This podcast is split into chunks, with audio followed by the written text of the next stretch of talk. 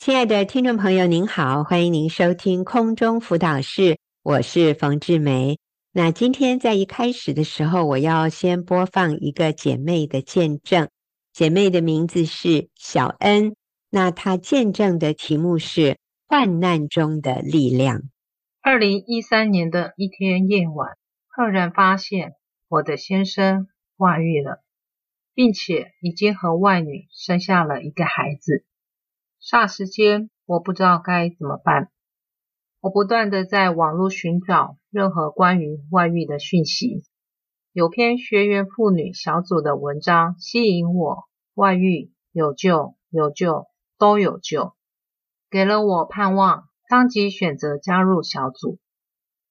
小组的十大信念中有一则是：神对婚姻的心意是一夫一妻。一生一世，至死不离。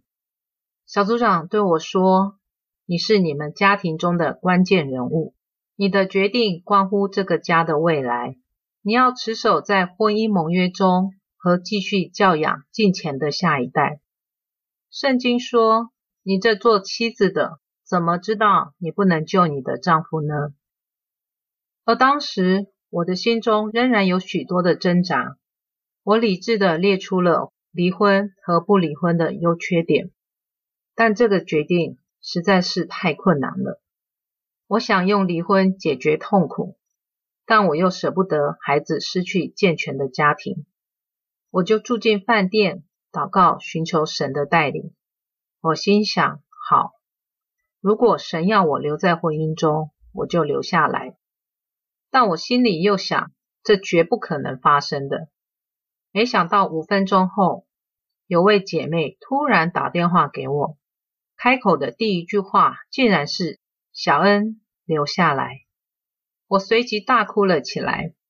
虽然如此，我的心中仍然想离婚，所以我常常祷告：“主啊，只要你让我离婚，我马上就离婚。”有次姐妹带我参加一个大型基督教特别聚会。会后，牧师看着我，并对我说：“你的心里有两条路，你要走神的路。神不断地借着许多人告诉我要走神的路，甚至身边已经离婚的朋友都坚定劝告我不要离婚。我就求神帮助我走这重建婚姻的路，给我加倍的恩典和从神来饶恕的心，饶恕我很难饶恕的先生。”在小组中，我的观念开始慢慢改变。以前我和先生经常争吵，神帮助我看见，原来我很自以为是，凡事都要照着我的方式，我的决定才是对的。我轻看论断先生，没有给他应有的尊重和关爱。原来先生也是需要有被需要的感受。有一次，外女打电话给我说：“你不能成全我们吗？我这个孩子也是你先生说要生的。”当下我回应说：“我先生是上帝给我的，而且先生身份证配偶栏写的是我的名字，我永远都不会离婚。”没想到外女哭着说：“我祝福你们。”外女也要求我不要告诉先生我们电话的内容。没过多久，先生就回来了。我告诉他，外女打电话给我。先生说，外女用跳楼威胁他，孩子是外女要生的。我看见，在这错误的关系中，其实充满了许多谎言和彼此推卸责任，并不是表面看起来的快乐幸福。虽然先生能回家，已经是奇迹了。但我却常常被自己的情绪和负面思想困住。我问神：婚姻当中已经没有信任感了，要怎么走下去呢？神给我的回应是：孩子，你有我这永远的磐石，将你所有的人际关系放手交给我，不只是饶恕而已，更是要学习再相信一次。不要怕受伤，我会带你走出阴霾。小组长也鼓励我说：“先生外遇确实不对，但我们仍然可以为自己的错道歉。于是有一天，我鼓起勇气和先生说：“对不起，在婚姻中我没有敬重你，没有看重你的决定，也常常质疑你，让你感到不舒服，请你原谅我。”先生竟然回应我说：“是我做错了，如果能够重来一次，绝对不会这么做。”这几年我过得好痛苦。我不想再说谎了。我对不起你和小孩，你们对我是最重要的。我要谢谢你的神，让你愿意留下来。这段谈话让我们两人都哭了。我们的家庭气氛也持续改善。我学习去看先生的优点，称赞他说：“我看到你是如此大方、舍己、爱家人，经常邀请堂弟妹吃饭。”举办中秋烤肉聚会，凝聚家人的感情。每次出游时，不但包吃包住，还当司机。你真是负责爱家的好爸爸、好先生，有你真好。先生也回贴我一个笑脸，并说你也辛苦了。我越来越看见先生的好。前几年，我父亲因为生病，花费颇大，我和弟弟讨论。费用平均分担，但对于当时已经没有工作的我，压力很大。有次只是简单和先生说：“爸爸现在住安养院，费用就我和弟弟一起分担。”先生立刻说：“我帮你出。”我当下说：“你怎么这么好？谢谢你。”先生回我：“还好，没事。”我好感动，他就是这样一位爱家的好男人。在经历这些苦难的过程中，感谢主拣选我，使我难过的苦情都变得有盼望。神真是可以化不可能为可能，他也真是我患难中的力量。我也常祷告，主啊，你怎么寻回我，就求你按着你的旨意寻回先生，因为你愿万人得救，不愿一人沉沦。相信神的救恩必要继续彰显在我们家中。谢谢大家。哇，听了好感动诶，这真是一个喜剧收场的故事。一开始听的时候，我都觉得，哎呀，好揪心哦！有外女，还跟外女生了孩子，这个关系要怎么去处理？真是觉得好复杂哦。但是感谢神呢，我觉得这样的见证让我们好被激励。那所以，我今天也请到小恩的组长，就是丽华，丽华要来跟我们一起帮助我们更了解，在这个过程里面，他是怎么帮助小恩的，然后小恩到底做对了哪些事，以至于后来我们看到一个这么美好的结果。我们就先跟丽华打个招呼，丽华你好，王姐好，大家好，是好，那我就先问你一个问题哈。小恩在小组多久了？呃，小恩在小组至少十年了。他最早几年其实不是我直接的组员，他是我组员的组员。对、哦，是后来后来好像因为他的组长移民到国外去了，所以他就进入你的小组。嗯，是，但是因为小恩的情况太困难了，所以之前他的组长在陪伴他的过程当中，常常也会。觉得不知道该怎么帮助他，所以其实小恩的见证，嗯、还有小恩的生命历程，我是也有参与的。他的组长常会跟我讨论该怎么帮助他，这样。所以丽华，你说说看，你觉得小恩在过去这十年里面，他最大的挑战是什么？他一直面临最大的挑战就是他先生在外面有一个这个女儿，然后。Uh-huh. 其实他在见证里面，因为这是时间的关系，我们并没有把他原来要讲的一部分，这个部分我们已经把它剪掉。但是我有经过他同意，是可以让我可以再讲的啊。嗯、他最大最大的挑战，其实是他先生那时候虽然回来了，但是就是他要经常去见这个孩子，好像觉得要尽一个父亲的责任这样。那所以这个是在那段关系里面，小恩非常非常痛苦的，因为他刚开始没有办法接受，他觉得。他去见那个孩子，他也不知道他是不是又跟外女死灰复燃。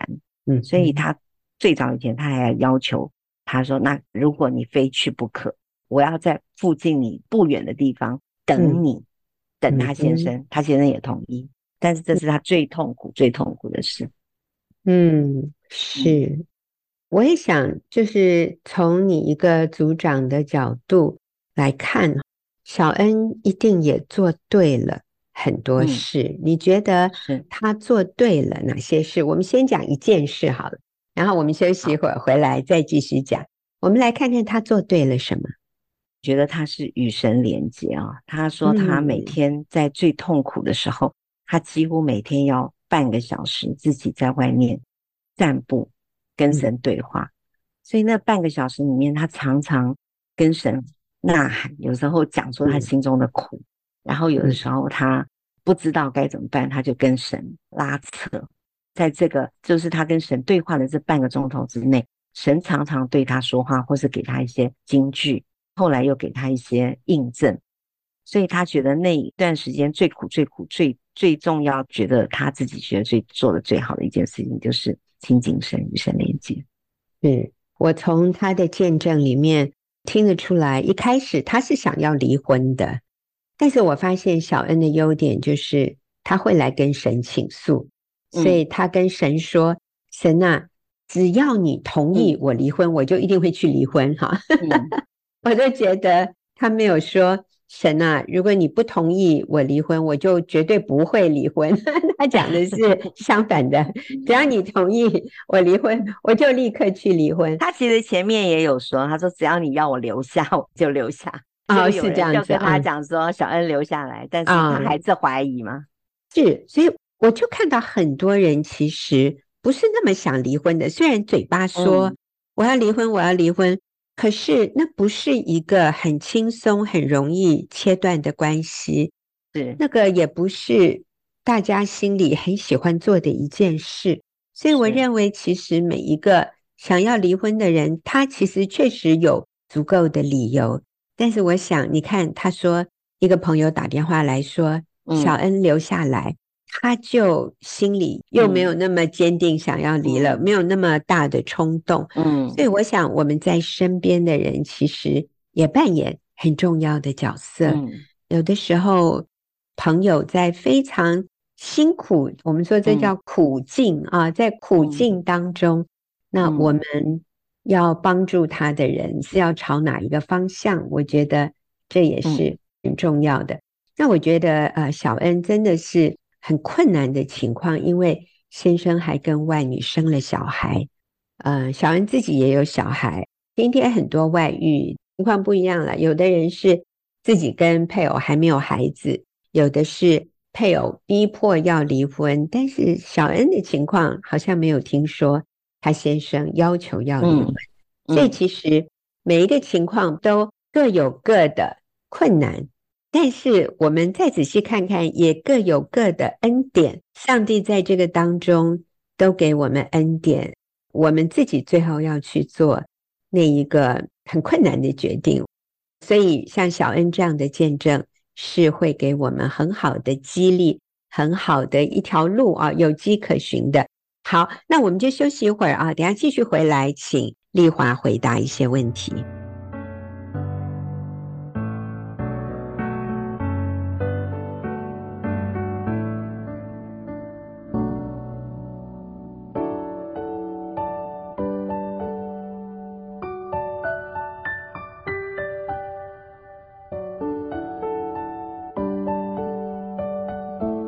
好，我们刚才听了小恩的见证，患难中的力量。我们是请丽华来告诉我们，小恩做对了什么？刚才丽华说，她做的很重要的一件事情就是与神连结。真的，你知道，常常我们身边不可能一直有人安慰我们、帮助我们、扶持我们。我们真的是要来到神的施恩宝座前，向他。求恩惠蒙连续，做随时的帮助。神真的是我们随时的帮助，所以我觉得这是小恩做的最正确的一件事。还有呢，丽华，你觉得小恩做对了什么？小恩自己说的啊，他说他在这么大的患难里面，他觉得他最重要帮助他的是，因为他常来小组，他每个礼拜都是最固定参加小组的那个姐妹。嗯、然后虽然他不是我直接的组员，但是因为他的组长非常爱小恩，我是他组长的组长嘛。那这个组长呢，呃，经常帮助小恩。那我觉得他的组长对小恩有非常多的爱跟怜悯。我听到他的组长回应就是，小恩很棒，他愿意在小组里面分享，讲出他很多很真实的生命里面、心里面的一些情况。那那些真实的情况跟他先生的情况，这些事情是他没有办法跟他的亲戚、跟他的朋友，甚至跟他周遭的。除了我们这个小组之外的人讲，嗯，因为他也不希望他先生在别人的眼前形象被破坏，嗯，因为他先生有很好的形象，所以他就只能在小组里面讲。那我常常听到的就是他的组长非常怜悯他，然后每次讲到小恩的难处的时候，这组长甚至跟着他一起哭，常常一起祷告。他们有三个人一组的祷告，一起为他们的家庭祷告。然后那个组长每次有时候听听到最后，他常常为小恩感到委屈，嗯哼，他也会觉得好怜悯他，觉得这么困难，这么痛苦，他都不知道该说些什么，好可以安慰他，或者是甚至帮他一下，因为他觉得他现在那个忧伤里面很深，甚至有的时候组长都会有一丝丝的怀疑，觉得这样子他好辛苦，那我觉得很。很重要的是，其实有时候我们就这样怜悯一个很受苦的姐妹，怜悯到最后，我都会有一些些怀疑，我这样帮助她是让她更好还是更苦？你知道？会有个质疑，所以他的组长也需要兼顾他，嗯，让我再告诉他，没错，你帮助他的方向是对的，你就是要同理他、安慰他之外，你必须告诉他他需要做些什么。所以小恩做的最对的一件事情是，除了他与神连接之外，就是他没有离开小组，他也没有在小组以外到处去说他先生的事情。他觉得在这边有安全感，然后所以他愿意在这里把他真正的心事啊，还有困难，还有他的成长都在这里分享。嗯，嗯，所以这样的一个小组或者说这样的团体，应该是帮助你持守婚姻的，嗯，帮助你坚定不动摇。帮助你继续依靠神，帮助你继续与神连结，走在光明中。我们不做那些暧昧的事，所以我觉得小恩好棒。当外女打电话来跟他说：“你不能成全我们吗？” 啊，那你知道他所谓的成全，就是你不能让位吗？让我来坐在妻子的位置上吗？你就让位吧，反正你先生都已经不爱你了。我觉得很多时候，我们是用什么感情啊、感觉啊、爱不爱呀、啊、这些来定义一件事情的对错。我觉得这个一定是我们要避免的一个陷阱。那所以小恩的回答好有力量，好正确哦。他说：“我先生是上帝赐给我一生的丈夫，我先生身份证上面配偶栏是我的名字。”所以我是不会签字离婚的。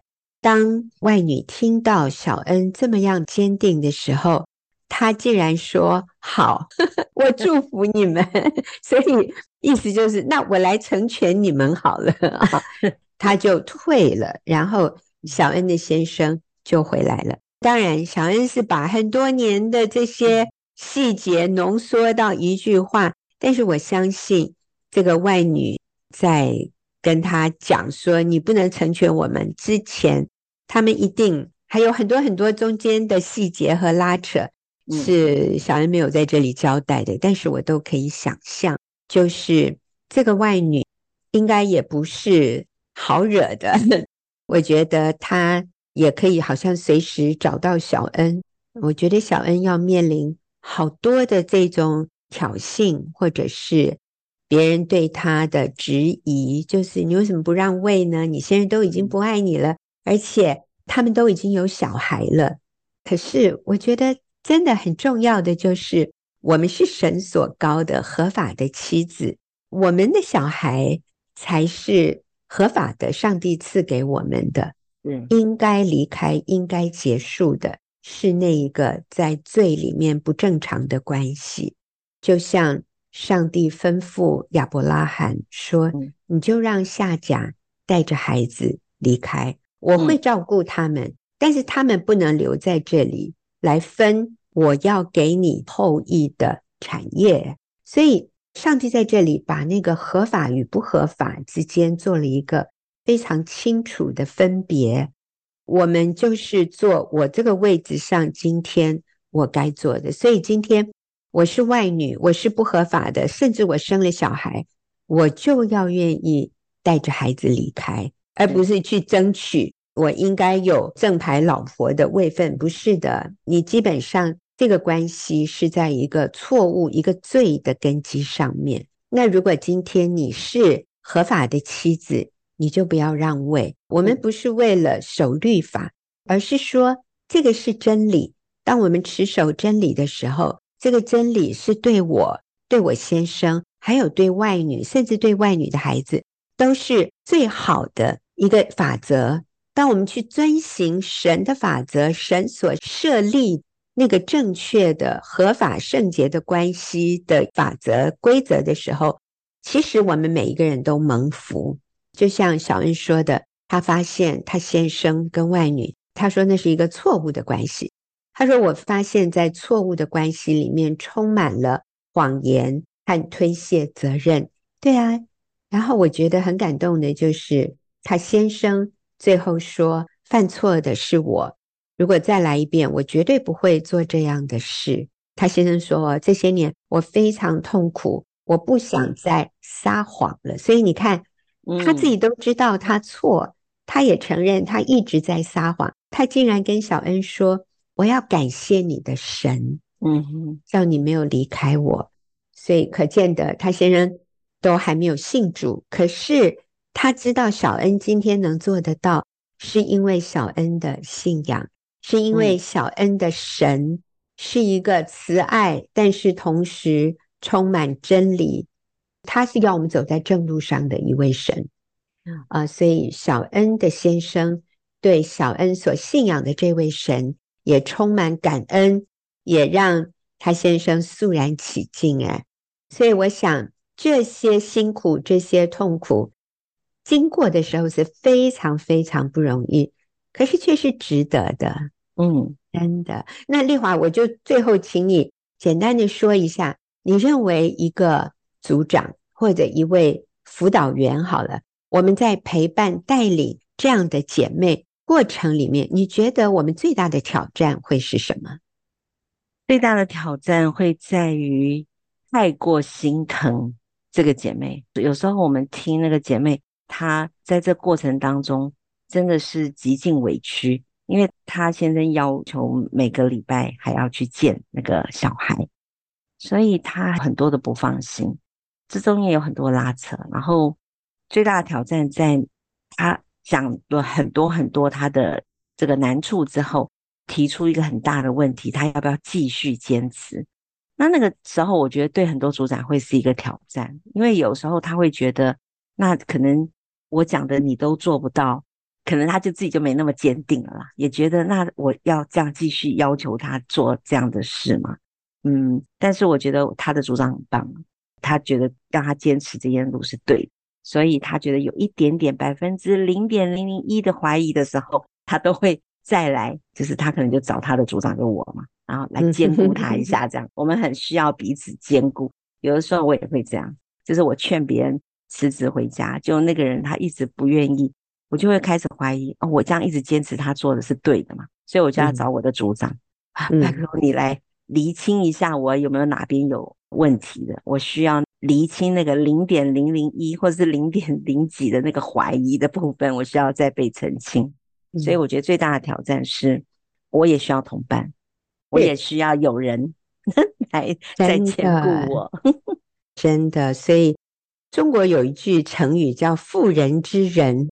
所谓“妇人之仁”，就是这个人非常有同情心，非常有爱心，但是他的同情心和爱心。叫妇人了哈，意思就是心太软了，以至于我们好像没有办法在对的事情上坚定的站立，所以我们也要小心辅导的时候，我们要逃避这个妇人之仁的陷阱。我们真的是要回到真理坚定的根基上。我们要知道，当我们所做的不合神心意的时候，那个后果其实是更深的绝望和痛苦。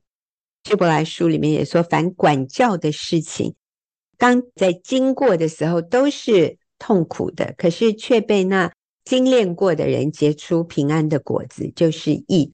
所以一开始走这些困难的路是痛苦的，但是如果我们坚持下去，我们最后会惊艳到那个美好的果子。好感恩呢、哦！其实刚才丽华讲的这位组长，就是小恩的组长，上帝也真的是熬炼他的肺腑心肠诶，因为这个组长小组有两个，就是跟小恩的这个 case 一模一样的，三个，好几个、哦、都是重症，还有更多。嗯，都是重症，是重症。哎，也另外讲起来，小恩的组长非常的恩慈，我觉得这是很好的一部分。因为我觉得一个组长最对的就是要恩典真理并行。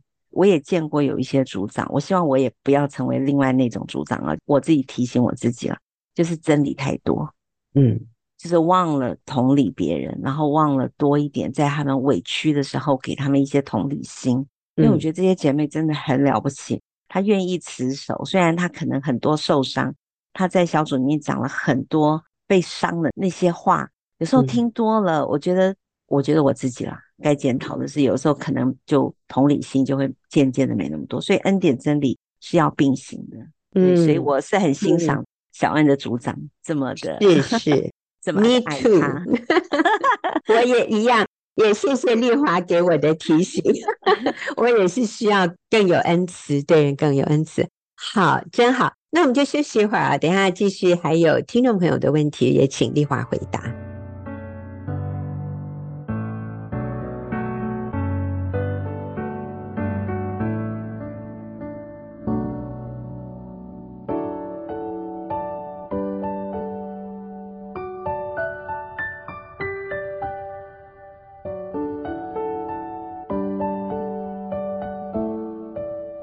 好，那我们来看今天听众朋友提的第一个问题，是一位女士，她说：“我先生离家两年多，当听到你们教导说丈夫要与妻子同住时，我心里有很深的忧郁与压力。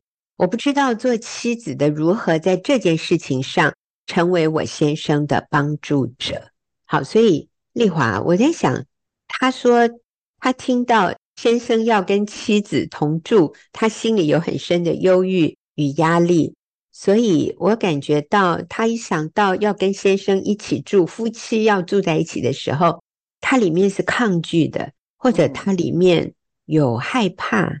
他说有很多的压力，我们要怎么样来鼓励他呢？好，我看这个问题的时候，我第一个的感觉就是，我觉得这个姐妹很棒，诶，她很愿意。遵行神的旨意，因为他听到了一个真理是，我们做妻子的要成为丈夫的帮助者。那尤其他可能听到了一个真理，就是听到丈夫要与妻子同住这个真理，所以他感觉到这个很深的忧郁跟压力，而且最主要是他先生已经离家两年多，所以他不知道该怎么帮助，在这件事情上怎么成为帮助者。我在这里就插一下。我在想，今天可能有一些夫妻是这样的一种居住的状态，嗯，就是两个人是分居的，嗯，然后呢，没有太多互动，也没有一方提出来说要离婚，反正就是你过你的，我过我的，我们井水不犯河水，我们就相安无事，好像也可以这样继续下去。可是你现在要我跟他同住。哇，我压力很大哎，我不想哎，怎么办？有有可能是这样，我真的认识这样的人，嗯、就是因为他们工作的关系，嗯、夫妻分隔两地，哦、但是已经习惯了，嗯、所以他们不知道要怎么聚在一起，甚至聚在一起的时候不知道跟对方说什么，所以他们非常害怕，想说、嗯、那我还是继续在外面工作，嗯、就是分开，相安无事。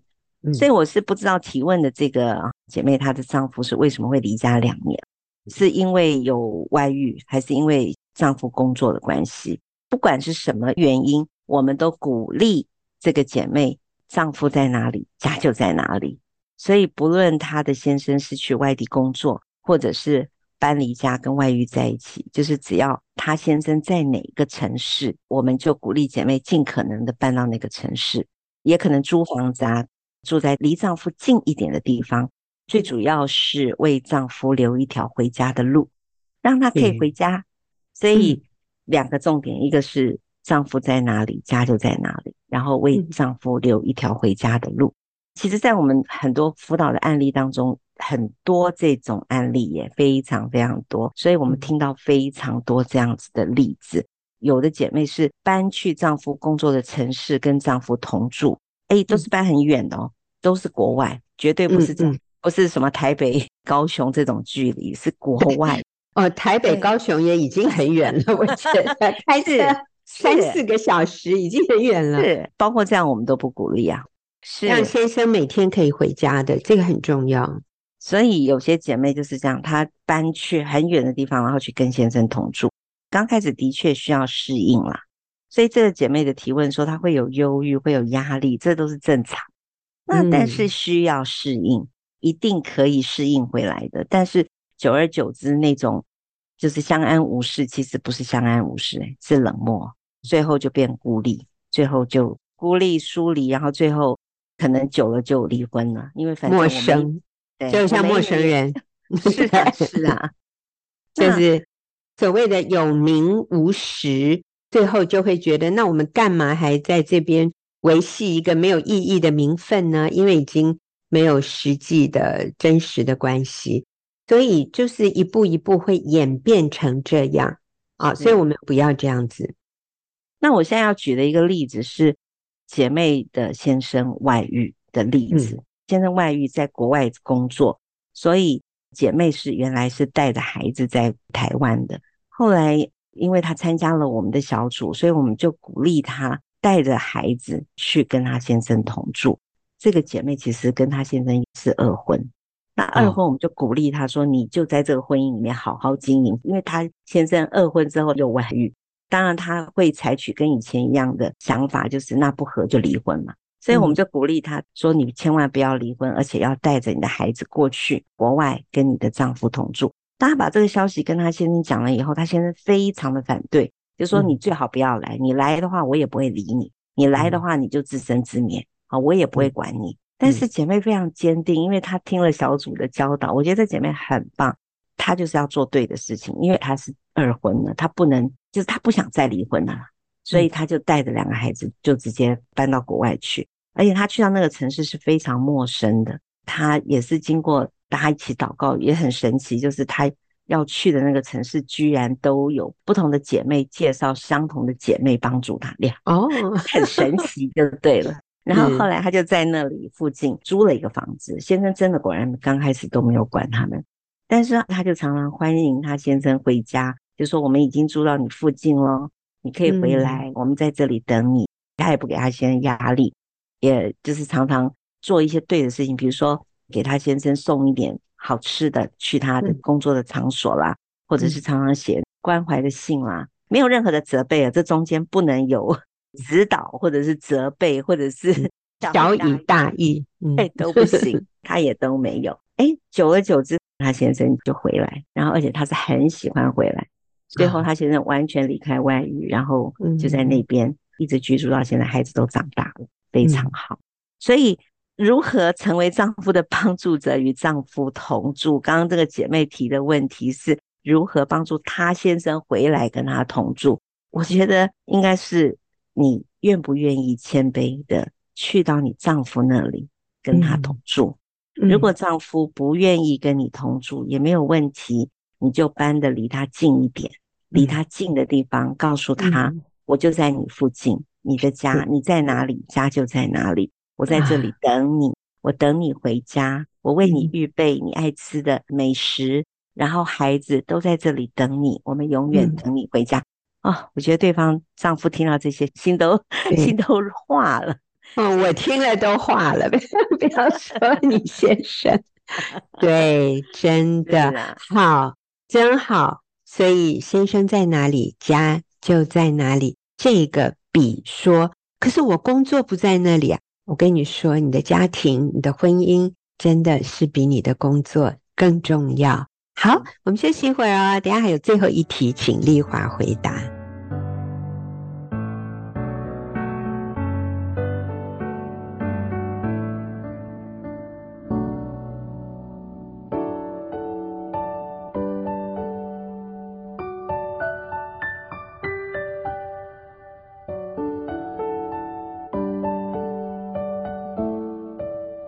好，我们来看今天的最后一题。这位姐妹说：“我老公喜欢一意孤行，婚后我很绝望，一个人带两个娃，有问题想要跟先生沟通，他就跟我吵架。我应该怎么跟他沟通呢？”好，所以丽华，我觉得这位妈妈心里有点委屈，她觉得老公没有办法跟她沟通，她好绝 望。她一个人带两个孩子。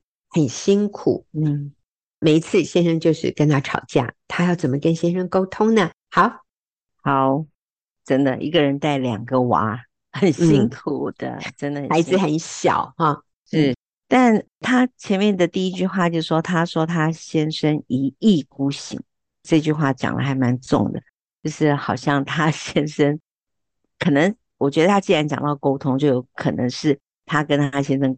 讲任何事情，他先生都不听，然后就一意孤行。嗯，我就在想，他们家的一家之主是谁？嗯，因为有的时候，我觉得的确，这个妈妈很辛苦，一个人带两个娃，然后可能她做了很多全部家里的事情，大小事情都是她在做，但是她也很希望，就是她做的任何的决定，她的丈夫能够支持。而不是她讲的任何事情，她、嗯、先生都否决、否决、否决，这样子。嗯、那我要讲的是，虽然她丈夫都否决、否决、否决，一意孤行，但是按照圣经的教导，她先生还真正应该是一家的主，一家之主。嗯、因为圣经上面明确的教导，丈夫是妻子的头，然后我们做妻子的要顺服我们的丈夫，如同顺服主。嗯哼，我觉得顺服这件事情是，不要说很多女人，我觉得我自己以前顺服丈夫这件事情，我都觉得，因为跟世界的价值观太不一样，跟我们在世界当中嘛，那世界的教导就是男女平权啊，哪有我听你的？嗯、我们都是觉得平等嘛，那平等已经算好了。其实我觉得以前我们男女谈恋爱的时候，我就觉得你爱我，那你就听我的。所以听我的才算是爱我，不听我的就不爱我。对，没错，就是这个感觉啊，就是我讲什么你要听我的。我如果我讲了你没听我，那就是你不爱我了啊。所以其实有时候到了婚姻里面，结婚以后我们还改不过来。我自己以前也是这样，就改不过来，所以我就会觉得啊，我讲任何意见，我现在如果否决或者不听我的，没有按照我的意思，我就很生气耶。生气就觉得你怎么都不听我的，我们就说他一意孤行啊，很难沟通，有可能，嗯，有可能。然后我以前就会变成这样，然后后来结果我丈夫，我的先生也是，就看我这样，每次不听我的我就生气，好好好，那就都听你的，嗯啊，都听你的，所以你决定吧。就到最后，我先生 什么事都不做决定，就变成我要做这个决定。其实我做决定的时候是非常非常辛苦的。因为我做决定，我就要承担后面的那个决定的责任呐、啊。因为我做的决定嘛。另外，我也讲到了，就是除了顺服啊，可能姐妹很辛苦的一点是，嗯，我不知道她明不明白顺服的真谛啊。顺服 丈夫的真谛，我顺服了丈夫，就如同顺服主。我相信我的丈夫背后有从神来的权柄，即便我的，我觉得我的意见比我的丈夫。好像高明很多，我常很骄傲，都觉得 我的意见比较优秀，他的建议是比较嗯不好的，所以我觉得那也是来自我内心里面的那个骄傲了。但是后来我发现，好几次，包括我们家的买房子也好，或是我们家的很多的大大小小的决定，当我愿意从心里面顺服我的丈夫的时候，我都发现那个结果是非常好。对，所以我就在想。沟通的技巧，我觉得有时候也是在于我们，我们是可以表达建议的，不是不能表达。比如说我们在教养孩子上面，我看到孩子有一些状况，那我可以跟我的丈夫沟通啊，跟他讲说我们的建议是什么。但是有时候沟通最大的问题是出在没有好好讲话，嗯，就是用责备的啊，你都不管我，你没看到孩子有问题吗？你都怎么都不主动帮忙呢？你没看到孩子需要人教吗？就是很多这种定罪的，我也讲的也都是我以前的我，有 带着情绪啦。我们觉得我们是在跟他沟通，可是因为我们里面有很着急或者很挫折的情绪，所以。先生就觉得我们在责备他，他就会觉得他在骂我，他在怪我，他在跟我吵架。可是其实我们里面是很无助的，我们好需要 他来支持，或者他来扶我们一把，或者跟我们一起来面对。可是因为我们的情绪会让先生想要逃走，所以这是我们要注意的。嗯，对，可能就是一个是情绪没有好好讲话。然后还有就是，我觉得男男生跟女生之间的沟通，有时候女人是比较重感觉的。就是其实我们讲这么多，也没有让他帮我解决任何事情，他可能只是要他说：“老婆，你辛苦了，好，来来来啊。”其实很简单。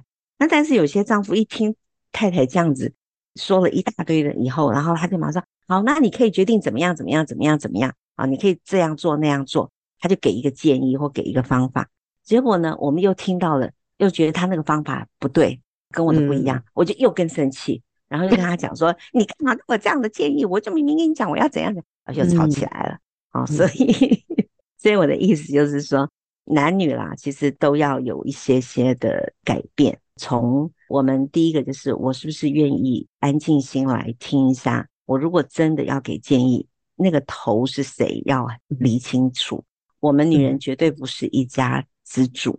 如果我们要做家里的一家之主，会非常辛苦。既然我要顺服我的丈夫，那我就要像如同顺服主一样。那个顺服不是委屈，也不是不能表达意见，而是我可以表达，但是最后的决定权交在丈夫的手里。嗯，我可以表达，我可以好好表达，但是决定权交给我的丈夫，我愿意顺服。另外就是好好说话。最重要的关系，我觉得关系很重要。没有好的关系，就很难有好的沟通。是，所以在这里说，我们妻子顺服丈夫，如同顺服主。所以我们需要知道，我不是只是在顺服这一个可能会犯错的男人而已。其实我是在顺服背后要我顺服丈夫的那一位主。诶。所以，当我愿意顺服丈夫，我其实是在顺服主，所以这里面是甘心乐意的。那如果有不好的后果或者结果怎么办呢？那我就要说主啊，那就你负责喽。OK，我现在我愿意顺服我的丈夫，我愿意尊重他。那结果主啊，我就交托给你。所以我们要信得过神，因为是神要我们敬重顺服丈夫的啊。我想。这一点是顺服背后的真谛，是我们顺服丈夫如同顺服主。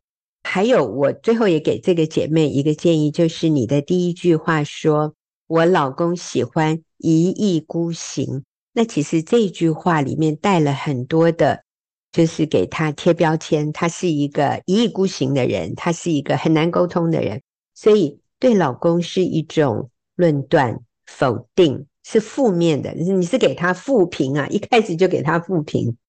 这个部分，我们也来学习接纳、欣赏。与其说他一意孤行，不如说我先生非常有他自己的看法。我先生是很有肩膀的人，他说话算话，他很多事情他是决定了他就不后悔的。